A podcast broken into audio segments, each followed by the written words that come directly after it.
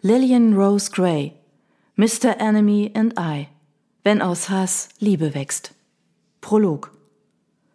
Hier geblieben. Dachtest wohl, du kannst so einfach nach der Schule abhauen. Ha, keine Chance.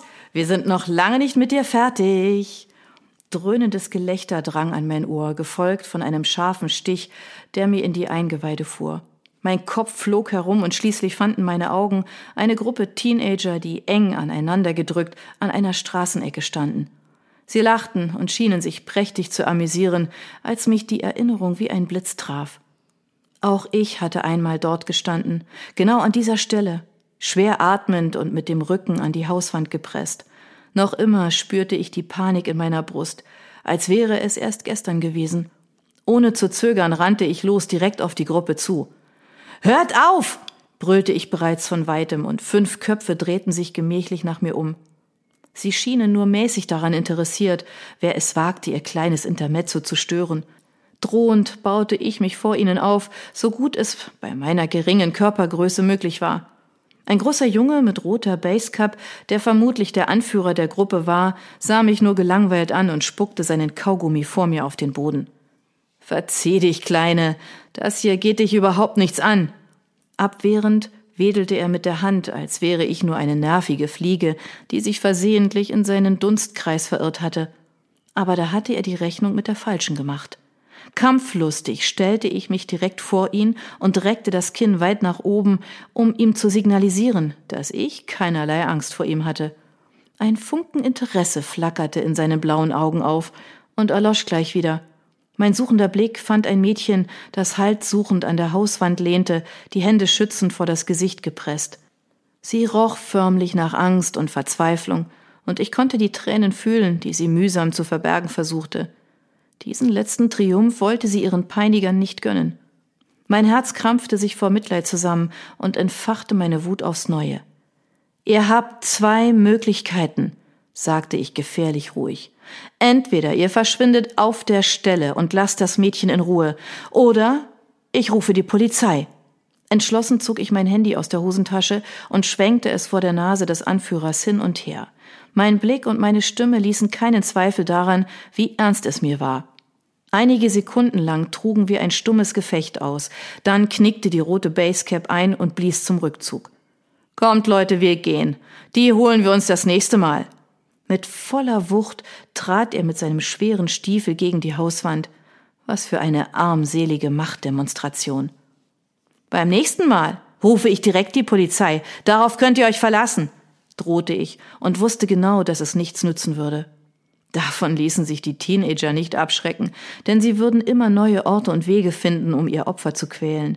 Immerhin traten sie endlich den Rückzug an, wenn auch murrend und unter Protest. Als sie fort waren, wandte ich mich schnell dem Mädchen zu, das nun schluchzend am Boden kauerte. Jede Beherrschung war von ihr abgefallen und ihre Schultern bebten. Vorsichtig näherte ich mich ihr und berührte sie sanft am Arm, während ich mich in die Hocke sinken ließ. Ist alles in Ordnung mit dir? Keine Reaktion. Ich konnte sie so gut verstehen. Schließlich waren es nicht nur die Worte oder die Handgreiflichkeiten, die einen verletzten. Am schlimmsten war die Scham. Wenn man zuließ, dass die eigenen Grenzen durchbrochen wurden, fühlte es sich an, als wäre man sich selbst nichts mehr wert. Zu Beginn wusste man noch, wer Täter und wer Opfer war, doch irgendwann fing man an zu glauben, selbst für sein Leid verantwortlich zu sein. Du hast es so weit kommen lassen, du hast dich nicht gewehrt, du hast sie herausgefordert. Ich wünschte, sie könnte bereits jetzt verstehen, dass es nichts gab, für das sie sich schämen musste dass sie keine Schuld trug, sondern nur das Opfer war, dass es einen hässlichen Namen für ihr Leiden gab Mobbing. Äußerlich sah sie unversehrt aus, wie ein kleines Vögelchen mit ihrem zarten Gesicht und den kurzen Haaren, die es wie ein Flaum umrahmten. Doch ihre inneren Wunden waren unsichtbar. Vielleicht würden sich erst Jahre später die Narben zeigen, wenn der tägliche Kampf vorbei war und die Erinnerungen an ihre Peiniger sie einholten. An jeder Straßenecke, beim Gang in den Supermarkt, praktisch überall, so wie sie es bei mir taten, an jedem einzelnen Tag seit vier Jahren. Ich wagte einen zweiten Versuch. Kann ich dir irgendwie helfen? Ihr raues Lachen war Antwort genug. Mir kann keiner helfen. Die Bitterkeit und Resignation in ihrem Blick ließen mein Herz schwer werden. Am Anfang war noch die Hoffnung da, dass es besser werden würde, dass sie irgendwann aufhörten, obwohl sie keinen Grund dazu hatten. Schließlich war man ein leichtes Opfer, nahezu perfekt dargeboten auf der Schlachtbank, die sich Klassenzimmer nannte. Mit Mitschülern, die eifrig mitmachten oder im besten Fall wegschauten. Toleriert von Lehrern, die zwar helfen wollten, aber zunehmend hilfloser wurden, bis sie irgendwann aufgaben. Mühsam rappelte sich das Mädchen vom Boden auf. Ihre Beine zitterten, doch sie weinte nicht mehr. Kann ich dich nach Hause bringen? fragte ich vorsichtig, doch sie schüttelte nur den Kopf. Bitte nicht, antwortete sie leise, und ich verstand sofort.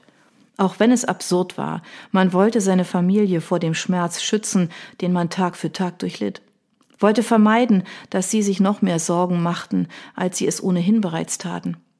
Stattdessen verhielt man sich so, als wäre alles in bester Ordnung, als würde nicht jeden Tag ein kleines bisschen mehr der eigenen Seele sterben. Versprich mir, dass du dir Hilfe suchst. Es gibt immer eine Lösung, auch wenn du sie im Moment nicht siehst. Es wird besser werden, versuchte ich ihr Mut zu machen. Keines meiner Worte würde ihr weiterhelfen, doch ich musste es zumindest versuchen. Das war ich ihr und mir schuldig. Ihr Mund verzog sich zu einem schiefen Grinsen. Natürlich. Sie glaubte mir kein Wort. Es kam mir vor, als wäre es gestern gewesen, als ich an der Stelle dieses Mädchens gestanden hatte. Mein Vater hatte einen neuen Job angenommen und zusammen mit meinem kleinen Bruder Leo waren wir von Hamburg nach Stuttgart gezogen. Wehmütig hatte ich meine alten Freunde und meine geliebten Großeltern zurückgelassen, doch ich wusste, wie viel dieser neue Job meinem Vater bedeutete. Also beschloss ich, das Beste daraus zu machen. Fest entschlossen, mich in Windeseile einzuleben, freundete ich mich gleich zu Beginn der zehnten Klasse mit Lucy an. Wir waren wie Pech und Schwefel, und ich war überglücklich, so schnell eine gute Freundin gefunden zu haben. Tagsüber steckten wir in der Schule die Köpfe zusammen und nachmittags trafen wir uns in der Stadt oder bei einer von uns beiden zu Hause. Ich dachte, es könnte nicht schöner werden. Doch als ich nach den Weihnachtsferien zurück in die Schule kam, war plötzlich alles anders. Ich spürte es in dem Augenblick, als ich das Klassenzimmer betrat und meine Mitschüler anfingen zu tuscheln. Als hätten sie nur auf mich gewartet, trafen mich ihre Blicke wie Dartpfeile. Hatte ich etwas Falsches gesagt oder getan? Doch niemand sprach mit mir. Und so setzte ich mich einfach auf meinen Stuhl und wartete ab. Erst als sich Jakob mit einem breiten Grinsen erhob und gemächlich auf meinen Platz zuschlenderte, dämmerte es mir langsam. Jakob Andersson, der fieseste Kerl der ganzen Schule, hatte mich auserkoren, sein nächstes Opfer zu sein. Von Lucy wusste ich, dass er jedes Jahr einen Schüler herauspickte und ihn so lange quälte, bis er irgendwann den Spaß daran verlor und sich jemand Neues suchte. Diesmal war die Wahl auf mich gefallen, und im Rückblick war mir auch klar warum. Als neue Schülerin hatte ich noch keinen festen Stand in der Klasse. Zudem zogen meine leuchtend roten Haare und die zahlreichen Sommersprossen auf meinem Gesicht die fiesen Sprüche geradezu magisch an. Ich war das perfekte Opfer und Jakob hatte es erkannt. Seine eisblauen Augen glitzerten voller Vorfreude, als er sich auf die Kante meines Tisches setzte. Lässig pustete er sich eine Strähne seines honigblonden Haares aus der Stirn, bevor er sich langsam zu mir hinunterbeugte. Ich konnte seinen Atem spüren und den Geruch nach Minzkaugummi riechen, als er mir ins Ohr flüsterte Gab's deine Sommersprossen umsonst oder hast du vor der Schule ein Schlammbad in der Pfütze genommen? Gespannt beobachtete er mich, so als wartete er auf eine Reaktion. Vermutlich dachte er, dass ich in Tränen ausbrechen würde, doch ich starrte ihn nur unbehaglich an, denn mir war zu diesem Zeitpunkt noch nicht vollends klar, was hier gerade passierte. Unendlich sanft strich er mit dem Zeigefinger über meinen nackten Unterarm bis hinauf zu der empfindlichen Stelle in der Ellenbeuge. Diese Geste stand in solchem Widerspruch zu seinen Worten, dass mich plötzlich ein unkontrolliertes Zittern erfasste. In diesem Moment hatte mein Körper unterbewusst erfasst, was Jakob vorhatte, während mein Verstand noch dabei war zu begreifen. Freude leuchtete in seinem Gesicht auf, und in diesem Moment wurde mir klar, dass er sein Ziel erreicht hatte. Jakob wollte die Panik in meinen Augen sehen. Er wollte meinen Angstschweiß riechen und die Krönung all seiner Wünsche waren meine Tränen. Aus all dem zog er seine tiefe innere Befriedigung. Ich öffnete den Mund, um etwas zu sagen, doch kein Laut kam hervor. Stattdessen blieb ich stumm, denn Leuten wie Jakob konnte man mit Worten nichts entgegensetzen.